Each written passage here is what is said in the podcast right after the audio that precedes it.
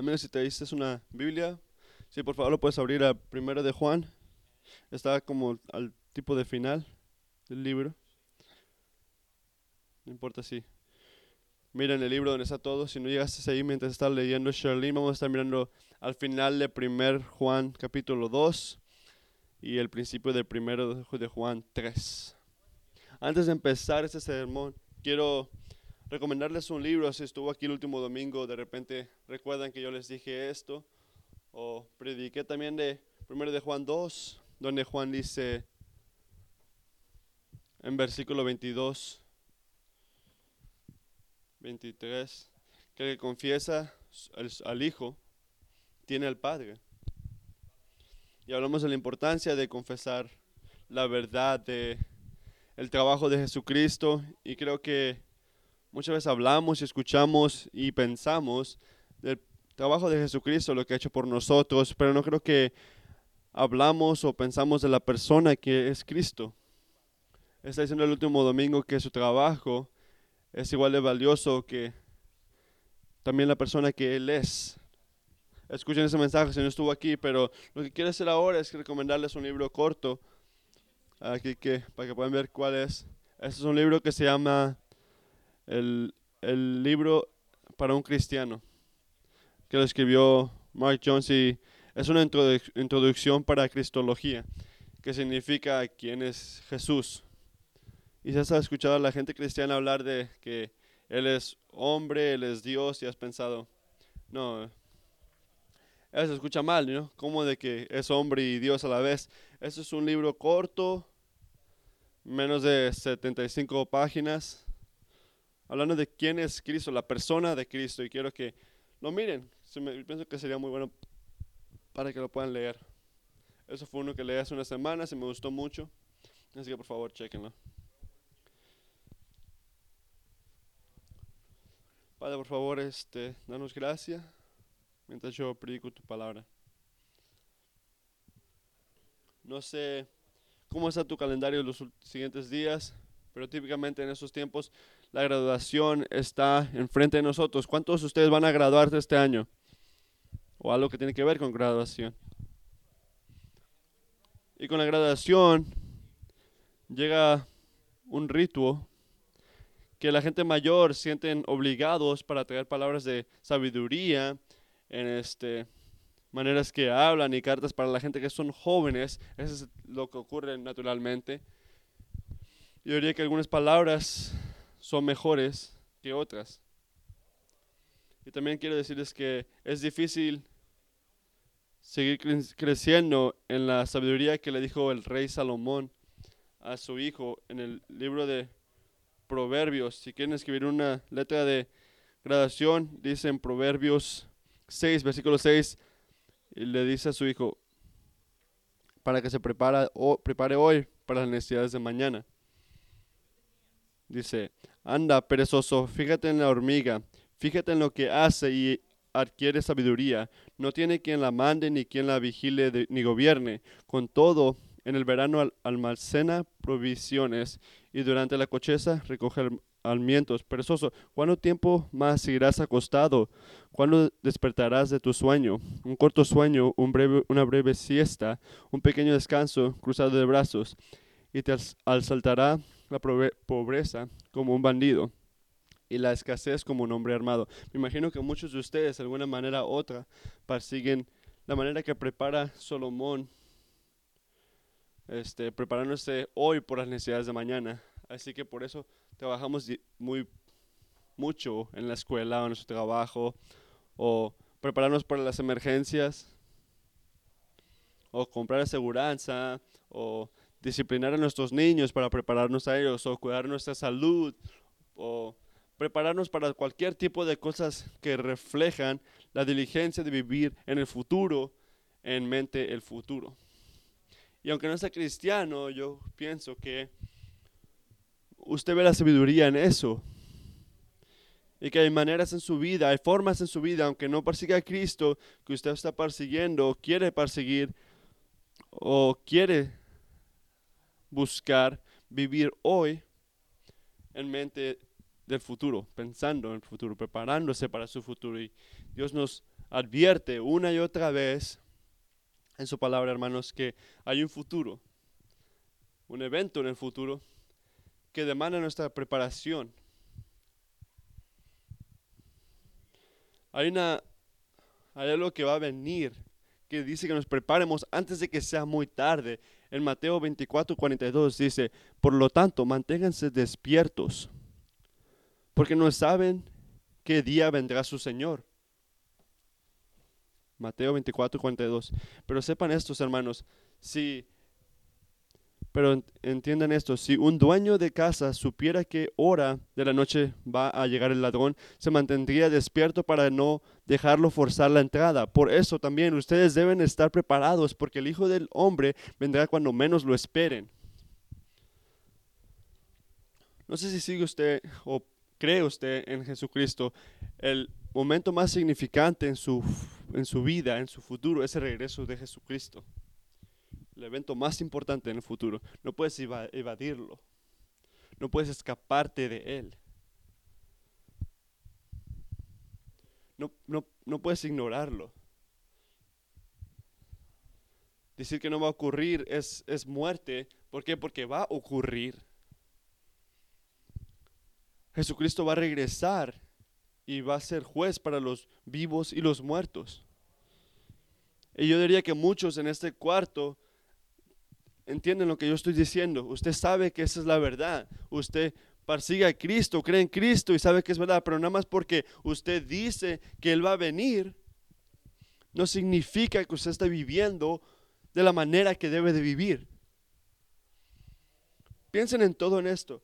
Yo pienso en el regreso de Cristo que, que es como un, un punto de información en el espacio, que sabemos que va a ocurrir, sabemos que está ahí en nuestras mentes que va a ocurrir inevitablemente, pero esa información no nos importa para nada y no importa lo que vamos a hacer en nuestras vidas en este momento, exactamente donde estamos ahorita. Vivimos en este día pensando en mañana, en 100 diferentes lugares de nuestras vidas, excepto la única área que es más importante, que sobrepasa lo demás, que es Cristo, el regreso de Cristo.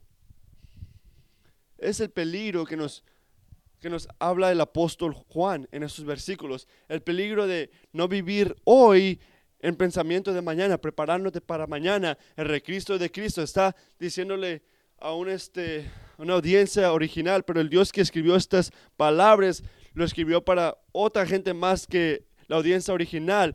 Los escribe para usted, porque te ama. Les escribe a los cristianos en el primero de Juan, versículo 13, se les escribo estas cosas a ustedes que creen en el nombre de Dios para que sepan que tienen vida eterna. Así que si usted no es cristiano, Dios quiere que sepas, Juan quiere que sepas que no, que no eres, y si eres cristiano, quiere que estés seguro de su salvación, quiere saber que, quiere que usted sepa que su fe, que su fe es genuina.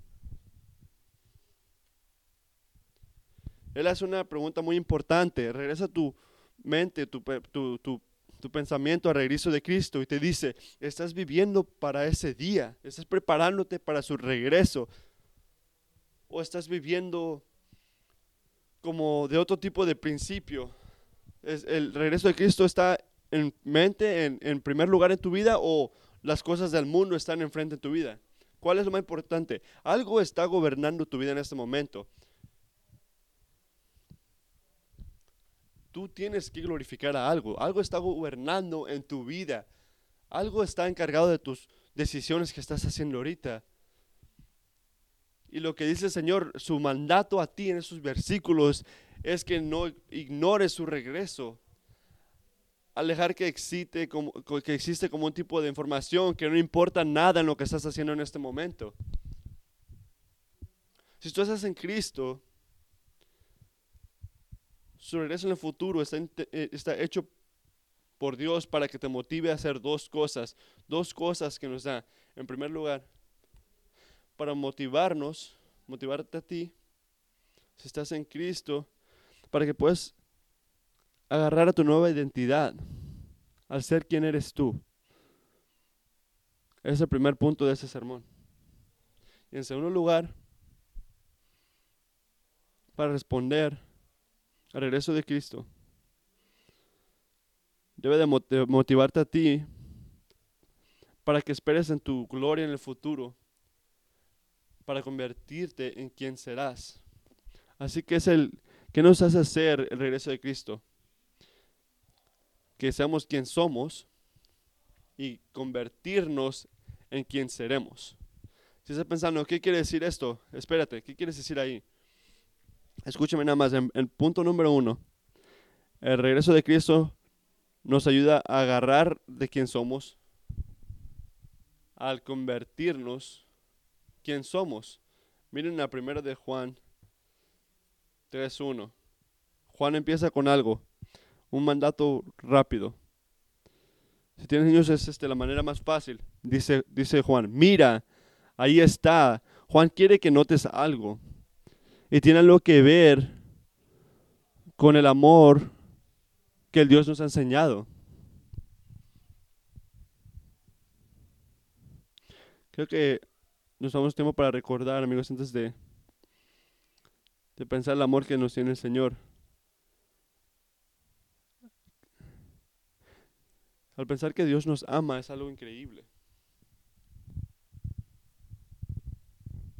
Él es, Él está arriba de todo. Él es justo. Nosotros no lo somos. Somos pecadores. No merecemos el amor de Dios. Somos rebeldes. Estamos agarrados a la condenación. Como dice Pablo en Romanos 6, 23, dice, porque la paga del pecado es la muerte. Y después vemos en Romanos 5, 6, que dice, a la verdad, como éramos incapaces de salvarnos, en el tiempo señalado, Cristo murió por los malvados. Eso es algo increíble. Porque uno muere por alguien justo, pero por alguien bueno sí muere alguien, ¿verdad? Por, por alguien bueno uno moriría. Pero Dios nos enseña que aunque nosotros somos pecadores, Cristo murió por nosotros. La cruz de Cristo, amigos, nos se pone enfrente de nosotras y nos enseña como que es inmovible. Él es el, es el testimonio de Dios que dice que nos ama sobre todo. Y cualquier sufrimiento, cualquier, cualquier tribulación que está pasando, cualquier pérdida, cualquier tristeza, terminará. Y no importa porque todo termina en la cruz. Te llama y te y quiere que seas humilde, que pidas perdón en tus pecados y que creas en el Evangelio. ¿Qué quiere decir eso? Que Cristo vivió, murió y, se tuvo resurrección por usted, para que usted pueda ser este, reconciliado con el Señor. ¿Por qué? Porque te ama. La cruz es un testimonio para todo eso. Pero hay más a esto.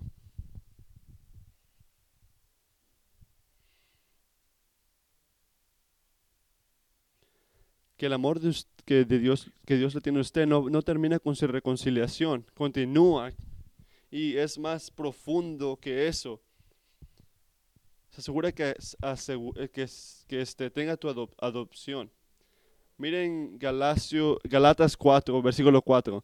Pero cuando se impió el plazo, Dios envió a su Hijo, nacido de una mujer, nacido bajo la ley, para, que para rescatar a los que estaban bajo de la ley, a fin de que fuéramos adoptados como hijos. Ustedes ya son hijos. Ya son hijos, dice el Dios. Dios ha enviado a nuestro corazón el espíritu de su Hijo, que clama, Abba, Padre. Así que ya no eres esclavo. Ustedes tienen que escuchar eso ahorita. Así que ya no son esclavos, ya no eres esclavo, sino hijo. Y como eres hijo, Dios te ha hecho también heredero. Estamos hablando de quién somos. Eso es, esto es quién somos. Somos hijos. Padres, imagínense en esto por un minuto. ¿Cómo se sentiría si la semana que viene alguien mata a tu hijo o a tu hija? No de accidente, pero intencionalmente, con deliberación, que lo pensó. una manera maligna. Yo tengo tres hijos.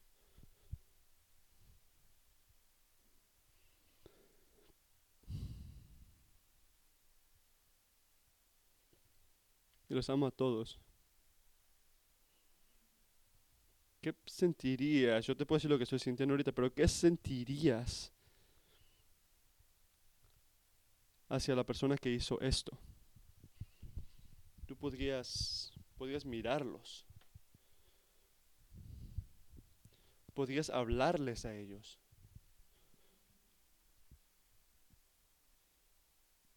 Podrías estar en el mismo cuarto que ellos. ¿Sabes lo que no pensaría yo en hacer? Mandando a ese hombre o mujer que mató a mi hijo una letra en donde yo declaro mi amor hacia ellos y pedirles y decirles que yo los adoptaría a ellos como mis propios hijos. Nunca pensaría en eso si notan esto, si eres cristiano, que es exactamente lo que Dios hizo por ti. Dios no nada más te ha perdonado tus pecados y declarado, te ha declarado justo, no ha hecho más grande que eso, algo más escandaloso que eso, más audaz, algo que ni podíamos imaginarnos. Si estás en Cristo, Él te ha hecho su hijo te ha adoptado a ti. Tú nada más eres una persona que fue perdonada. No nada más una persona justa. No eres parte de la comunidad cristiana, no, eres su hijo, eres su hija. Jesucristo no nada más es tu Señor, Dios no nada más te es tu Salvador, no, Dios es tu Padre. En primero de Juan 3.1 dice, fíjense qué gran amor nos ha dado el Padre que se nos llama hijos de Dios. Y lo somos. La segunda parte de, esa, de eso dice que somos hijos de Dios. Eso es crucial en, este aspecto. ¿Por qué? ¿Cómo sabemos que somos hijos de Dios? ¿Cómo sabemos que no nada más decidimos llamarnos hijos de Dios porque vivimos en un mundo materialista, que eh, perro come perro y necesitamos algo que nos ayude a sentir mejor o si no nos íbamos a morir.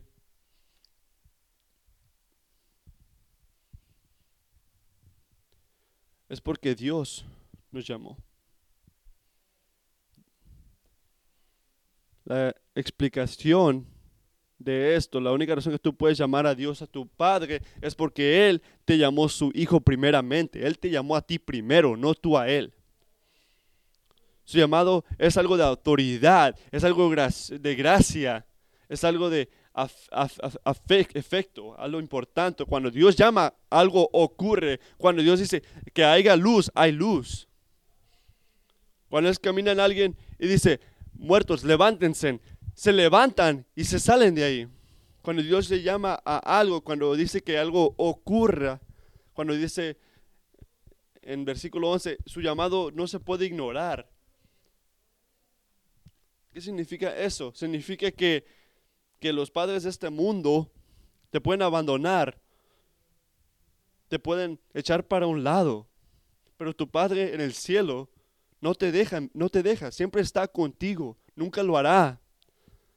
Que significa que cada día de tu vida, cristiano, cada situación en la que tú estás, cada buen día, cada mal día, cada día en medio, tú tienes una identidad en Cristo que nadie más se la puede quitar. ¿Qué significa esto? ¿Sabes lo que es? ¿Sabes lo que dice la Biblia sobre todo eso? ¿Quién eres tú? Tú eres un hijo de Dios. Esa es tu identidad si estás en Cristo. ¿Por qué? Porque Dios te hizo parte de su familia en el cielo. Tú eres un hijo de Dios. Esa es tu identidad. Pero tenemos que ser honestos. Vivimos en un mundo que nos dice que buscamos nuestra, nuestra identidad en las cosas del mundo. Lo como vamos haciendo en el trabajo, si tienes un anillo en tu dedo, las cosas que han hecho tus hijos, cómo se ve tu cuerpo físico, si tienes dinero en tu banco, o cómo va tu casa, cómo la acomodas, los, amigos que tienes, todas las cosas en tu mundo. Que no son malas, obviamente. Así que, ¿cuál es el problema en todo esto? ¿Cómo, cómo nos equivocamos? Es simple. Lo que intentamos hacer es crear nuestra identidad al lugar de recibirla como un regalo de Dios. ¿Por qué? Porque no queremos una identidad que no nos merecemos. Queremos una identidad que podemos apuntar y decir que yo lo hice. Yo trabajé para tener esto. Yo lo merezco. Yo hice que esto ocurra. Yo lo forcé. Yo hice esa identidad con mi dedicación. Y si tú haces eso, hermano, te advierto, te advierto que es cosa de tiempo para que ese ídolo, ese Dios falso, esa identidad se quebre, que caiga al suelo. Tú vas a fallar un, un examen. Tú vas a agarrar una B. Algunos de ustedes se ríen tú perderás tu trabajo. Tu novio te dejará, tu esposo o tu esposa te harán algo malo, tus hijos dirán que no son tus hijos, alguien te tratará mal, alguien dirá que alguien te hará algo malo. Y notarás que toda tu reputación, todo lo que has hecho, todo lo que has crecido en tanto tiempo, todo lo que has hecho tú no sirvió para nada. Si tú piensas que tú te pones a pensar que tú eres unas personas que puede evadir todo este tipo de cosas, todo tipo de cosas malas, que puedes seguir todo constantemente, te prometo que te vas a matar. Y de repente todos a su alrededor piensan que todo va bien usted. Que tú eres el paradigma del éxito, que tú ya lo hiciste. Oh, mira esa persona, van tan bien. Si yo podía tener esa identidad, mira esa persona. Voy a escribir un libro para poder ser quien son ellos. Pero si estás escribiendo un libro, y si eres honesto, tú sabes mejor de eso. Tú sabes. Pero ellos no notan las noches que no duermes. No ven el, la preocupación de saber que si yo me equivoco, si hay algo, algo malo en este libro, toda mi identidad estará mal.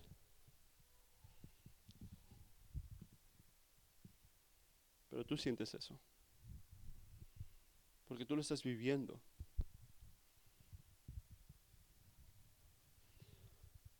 Dios te crió para que busques tu identidad en una cosa y una cosa más. El privilegio de ser su hijo. Si fuiste adoptado por Cristo, tienes una identidad que no se puede mover, que no se puede quitar de ti. No te lo puede agarrar nadie, está hecho, es eterno. Ve el amor que Dios te tiene, que nosotros somos hijos de Dios. Esa es tu identidad. Recordando tu identidad hace dos cosas. Las que dice Juan mira el final del versículo 1. A recordar nuestra identidad divina, lo que hace es este. La primera cosa que hace es. Uh, tus expectaciones. La razón que no te conoce el mundo es porque no lo conocieron a Él. ¿Qué está diciendo Juan? Nos está diciendo que si nuestro hermano mayor Jesús lo, no lo entendieron y lo tiraron por un lado y el mundo no lo quiso, entonces no deberíamos estar este, sorprendidos cuando nos ocurre lo mismo a nosotros. A mí me encanta, este, para poner esto en palabras, que yo pude casarme a, otra familia, a la, la familia de mi esposa y mi familia van a esta iglesia y es una bendición que tenemos una buena relación y agradezco a Dios por todo eso. No tomen eso al mal, que, que nos queremos todos. Pero voy a intentar. Y siempre habrán cosas de su familia que yo no puedo entender al 100. Y siempre habrá cosas de mi familia, familia que mi esposa no entenderá. O no entiende. Estoy diciendo lo, lo obvio. Si eres parte de la familia este, de Dios, si eres uno de los hijos adoptados de Él, ¿por qué esperas que el mundo a tu alrededor te entienda? No debes esperar eso. No debes estar este, espantado cuando ellos piensan que las cosas que tú estás haciendo son locas. Si todo lo que haces lo entiende el mundo, al mundo a tu alrededor, entonces algo está mal. Algo no está, algo no está bien si todo lo que tú haces es aceptado por este mundo. Recuerda que tú eres hijo de Dios. Pero al, saber esto, no, no. Al saber esto, eso te protegerá de, la, de la muerte eterna tú entenderás por qué este, la gente te separará. Porque, eres, porque si no te conocen a ti, tampoco conocieron a Dios. Hacemos que hagan nuestras expectaciones. Hay que recordar nuestra identidad. Dejamos que transformen nuestras acciones. Hacen nuestras acciones, nuestras expectaciones del mundo, pero transforma nuestras acciones. Agarrar nuestra nueva identidad, nuestra identidad con como el Hijo de Dios, nos, haría, nos hará ser como, como somos. Mira el versículo 29. Si sabes que Él es justo, puedes estar seguro que todos los que practican la justicia son nacidos de Él. ¿Qué quiere decir Juan en este, en este aspecto? Que alguna gente fueron nacidos de Él. ¿Qué está hablando ahí?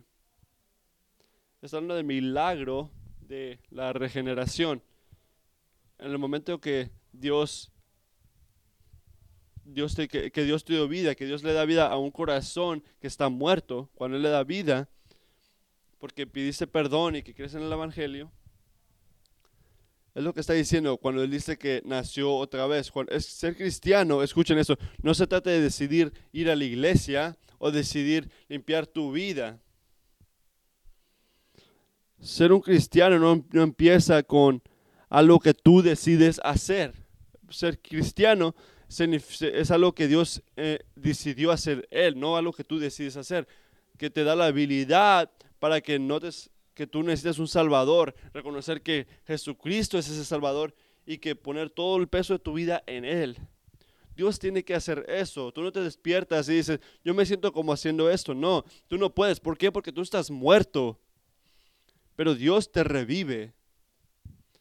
Y Él te ayuda a hacer estas cosas. Y Él hace este milagro en ti. Hace tu corazón vivo y te llama su hijo. Y con esto ocurre, con esto le ocurre a una persona, esta persona no puede y no, y no podrá ser la misma persona. Pero ¿por qué no? Porque cambia su vida.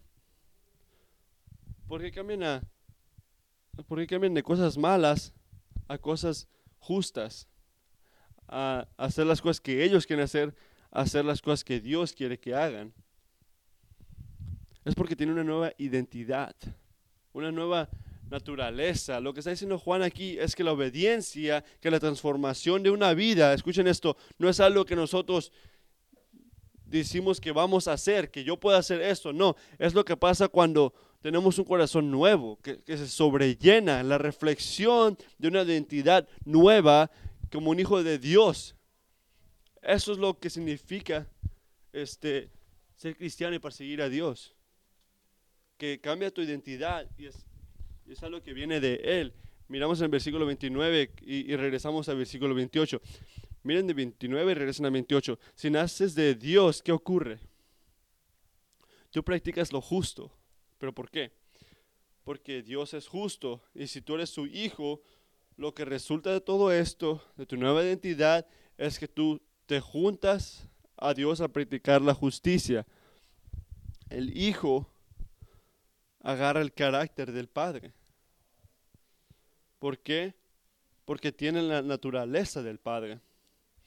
El Hijo tiene el carácter del Padre porque tiene la naturaleza de ser como el Padre. Así que se puede ver como el Hijo de Dios es así cuando se lo acepta Él. Hay un cambio ahí. No practicamos la justicia para ser este, vivos espiritualmente, pero lo hacemos porque Dios nos ha hecho vivos espiritualmente. Practicar la justicia es ser quien somos. Aprender a ser como somos ahora, nuestra nueva identidad. Pero ¿por qué es tan importante esto? ¿Por qué estás continuando con esto? Que tienes que ser una nueva identidad. ¿Por qué? Porque Cristo lo hizo y porque Él va a regresar. Y solo esos que lo siguen a Él, a, practicar la justicia, tendrán confianza cuando Él regrese. Regresen al versículo 28. Y ahora niños jóvenes, persíguenlo a Él, hagan lo que Él diga. ¿Pero por qué, Juan? Para cuando Él venga, tú tengas confianza de que Él va a estar contigo y no tener vergüenza al verlo. No significa nada más que va a transformar nuestras expectaciones, expectaciones, pero va a cambiar nuestras vidas. Recordamos a, este, a estos que están caminando en obediencia. Son salvos cuando Jesucristo regrese. En segundo lugar, nuestra obediencia no es más necesidad, es algo natural que ocurre cuando nuestro corazón es cambiado. Es algo que hace Dios, es algo que tenemos que entender. No, no, no lo pongas en tu propia voluntad. Él te da una nueva, una nueva identidad. Y tienes que recordar esto, y es algo que tienes que pensar como cristianos, que se equivoca cuando entiende la gracia de Dios y agarra una gracia que no se preocupa al obedecer. Tenemos que obedecer porque cuando la batalla del pecado viene a nosotros, la tentación, hay un poder grande ahí, hermano. Tienes que recordar que lo que haces no nada más es voy a hacer lo que va a hacer Dios o lo que quiere que haga Dios. Tiene que ver, voy a hacer mi nueva identidad como un hijo de Dios. Vas a ser, vas a continuar con tu nueva identidad o vas a ir contra quién eres tú en el momento de tentación, ¿sabes qué se siente natural? ¿Sabes qué se siente como tu identidad? El pecado, eso es tu identidad, eso se siente natural. Se siente natural para ser. Se siente como quién eres tú. Si tú eres cristiano, es una mentira. No eres quien eres, tú eres un hijo de Dios. Él te da una nueva naturaleza que, que no nada más es el pecado que es natural, es la obediencia que es natural ahora. Tú eres una nueva persona, tú eres cambiado. No significa que la obediencia es fácil, no significa que agarrar tu nueva identidad es fácil, no, pero significa que cuando tú escoges vivir justamente, haces lo que Dios quiere y que te ha mandado a ser como su hijo. Hay que pensar en eso. Tienes que agarrar tu nueva identidad al ser quien eres tú. Es lo primero que nos dice su regreso que tenemos que hacer. Agarra tu nueva identidad al ser quien eres tú. Obedece por esas cosas. En segundo lugar, agárrate de nuestra nueva identidad siendo quien somos. Y luego en segundo lugar, esperando en la gloria del futuro, convirtiéndonos en lo que seremos. Miren en primero de Juan 3, versículo 2. ¿Qué está diciendo?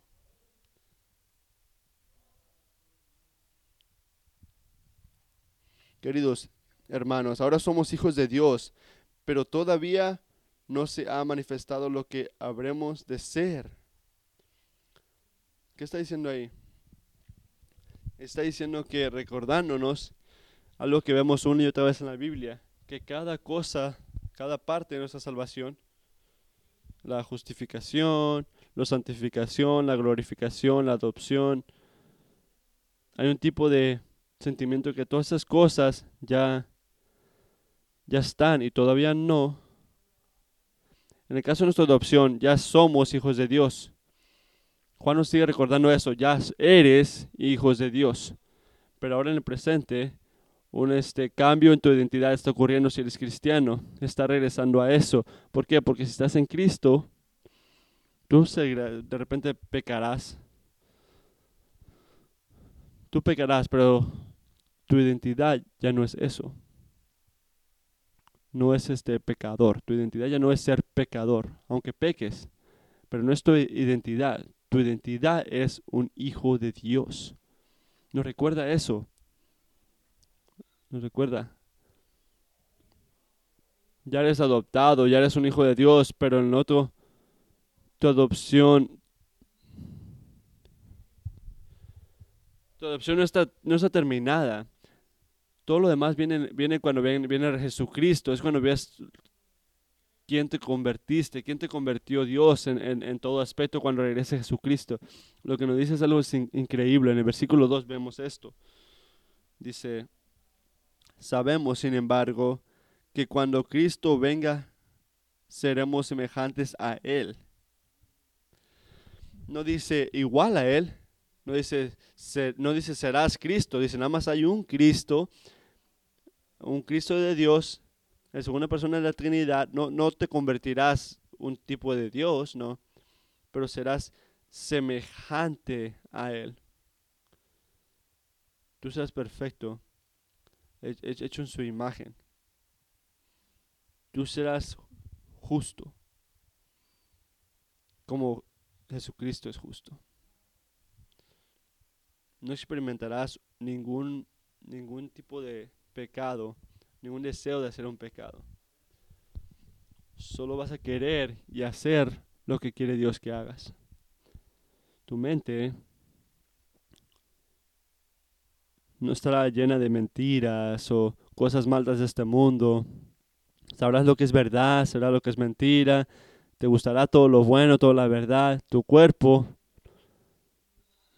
ya no tendrá enfermedad ni muerte no tendrá ningún tipo de, nada malo ya. Cuando Jesucristo nació, después de nacer, de, salir de esa tumba, así será tu cuerpo también, tu corazón, tu mente, tu cuerpo, completamente perfecto, completamente llenos, igualito que Jesucristo. Ese es tu destino, cristiano. De eso se trata todo esto. Pero ¿cómo sabemos que todo esto va a ocurrir? ocurrir? Regresen al versículo 2 que dice, que dice él.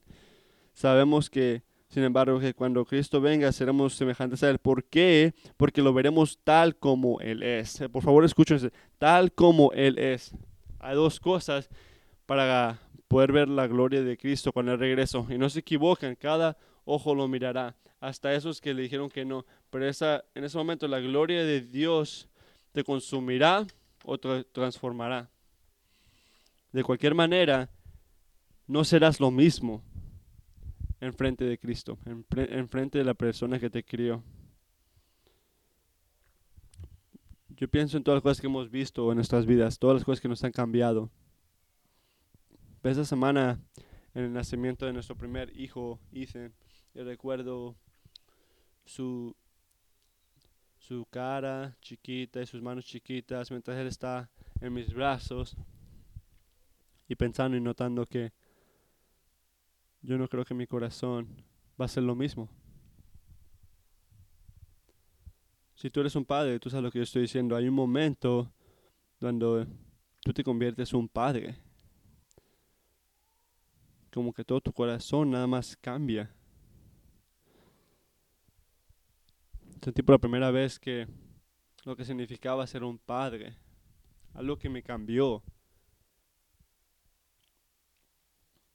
Tú notas que no hay ningún cambio en este mundo más significante que el cambio que ocurre cuando tú ves a Jesucristo.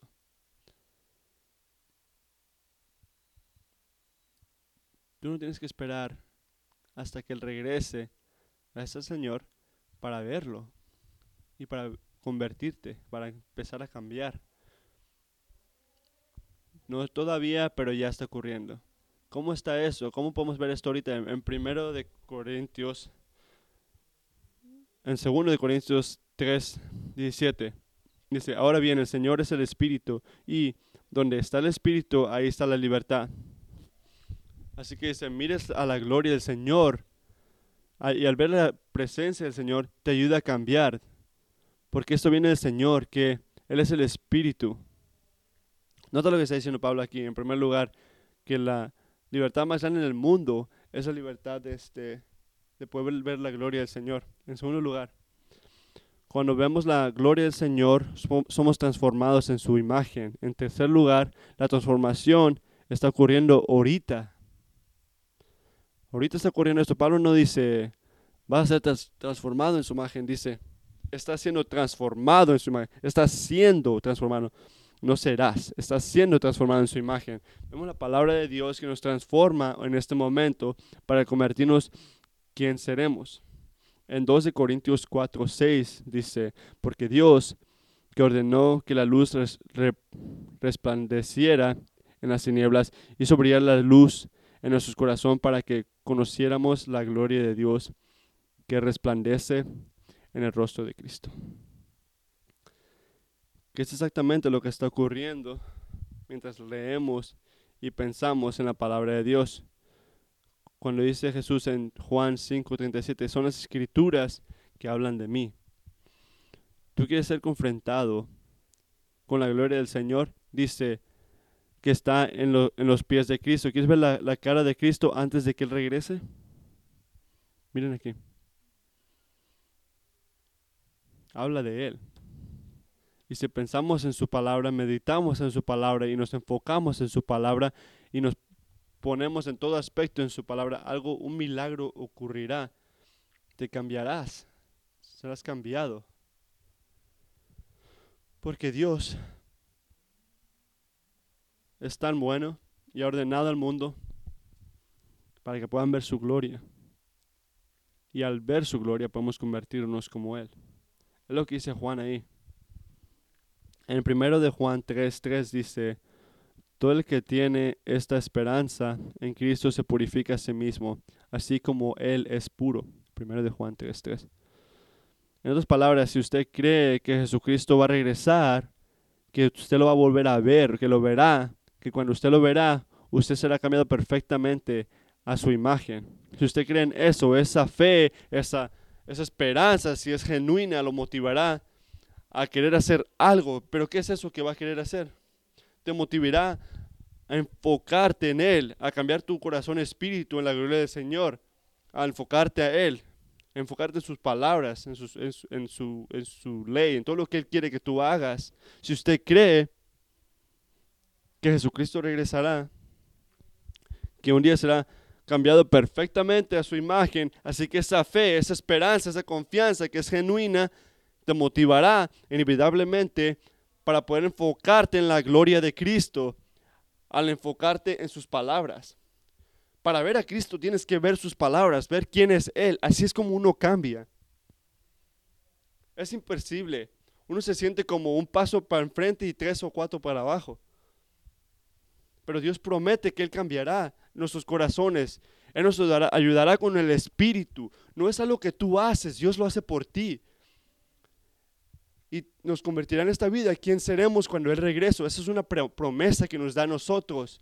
Es un comando, algo que nos dice Él, que para purificar a, nuestros corazones. Dice que purifícate a ti mismo, no nada más espérate ahí, no esperes a que Dios venga, oh, yo me voy a esperar aquí, no, ocúpate en este momento para purificarte, porque Jesucristo es puro. Pero por favor, no separes el camando en el versículo 3 para la razón que para hacerlo en el versículo 2. Así que, ¿qué? ¿por qué nos purificamos? En otras razones, porque cuando decides obedecer, tú te estás tú te estás alineando con la agenda de Dios por el resto de tu vida. Cuando decides obedecer, te alineas con la agenda de Dios por el resto de tu vida. El trabajo que ha hecho, que está haciendo o que hará, que significa que, que tú estás batallando o, esforzándote a ser quien serás, pero no lo estás haciendo solo, estás en un equipo, te estás convirtiendo en quien serás. Jesucristo te ha prometido que te, va a que te va a convertir en su imagen. Tú serás glorificado, cristiano.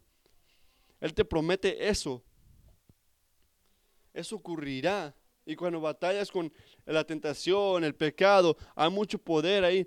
Pero tienes que recordar al Señor, tienes que recordar a tu gloria que vendrá en el futuro, todo lo que ya está haciendo el Señor en tu vida. Que Dios dice, haz lo que yo diga. ¿Y qué voy a hacer yo? Lo que Él diga o no.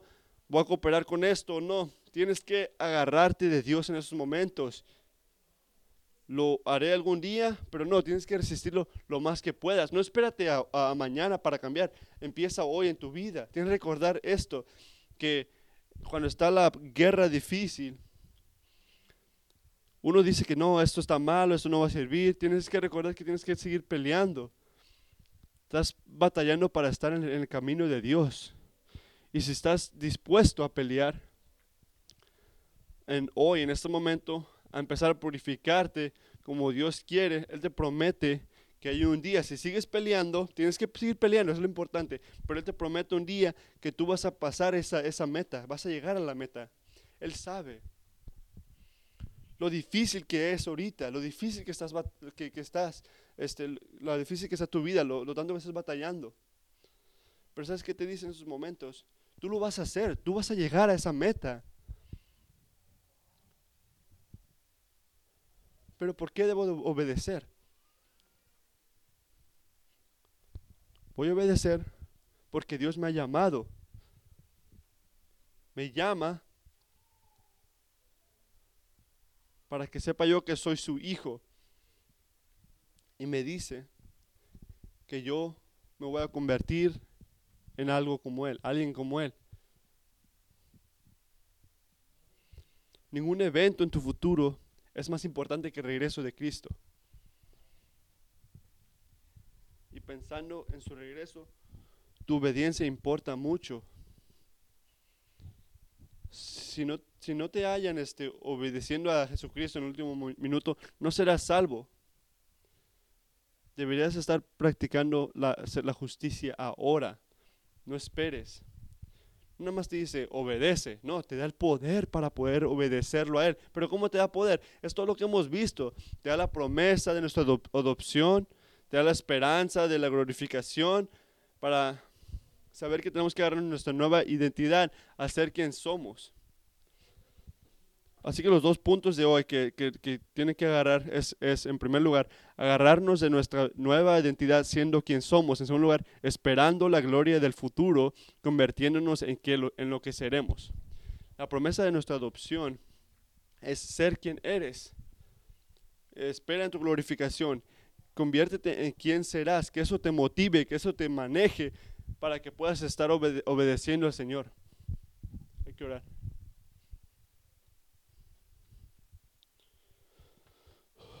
Padre, te agradezco por todo. Que nunca me dices nada más haz esto. Tú eres diferente de Nike. Dice que nada más hazlo. Nos das poder.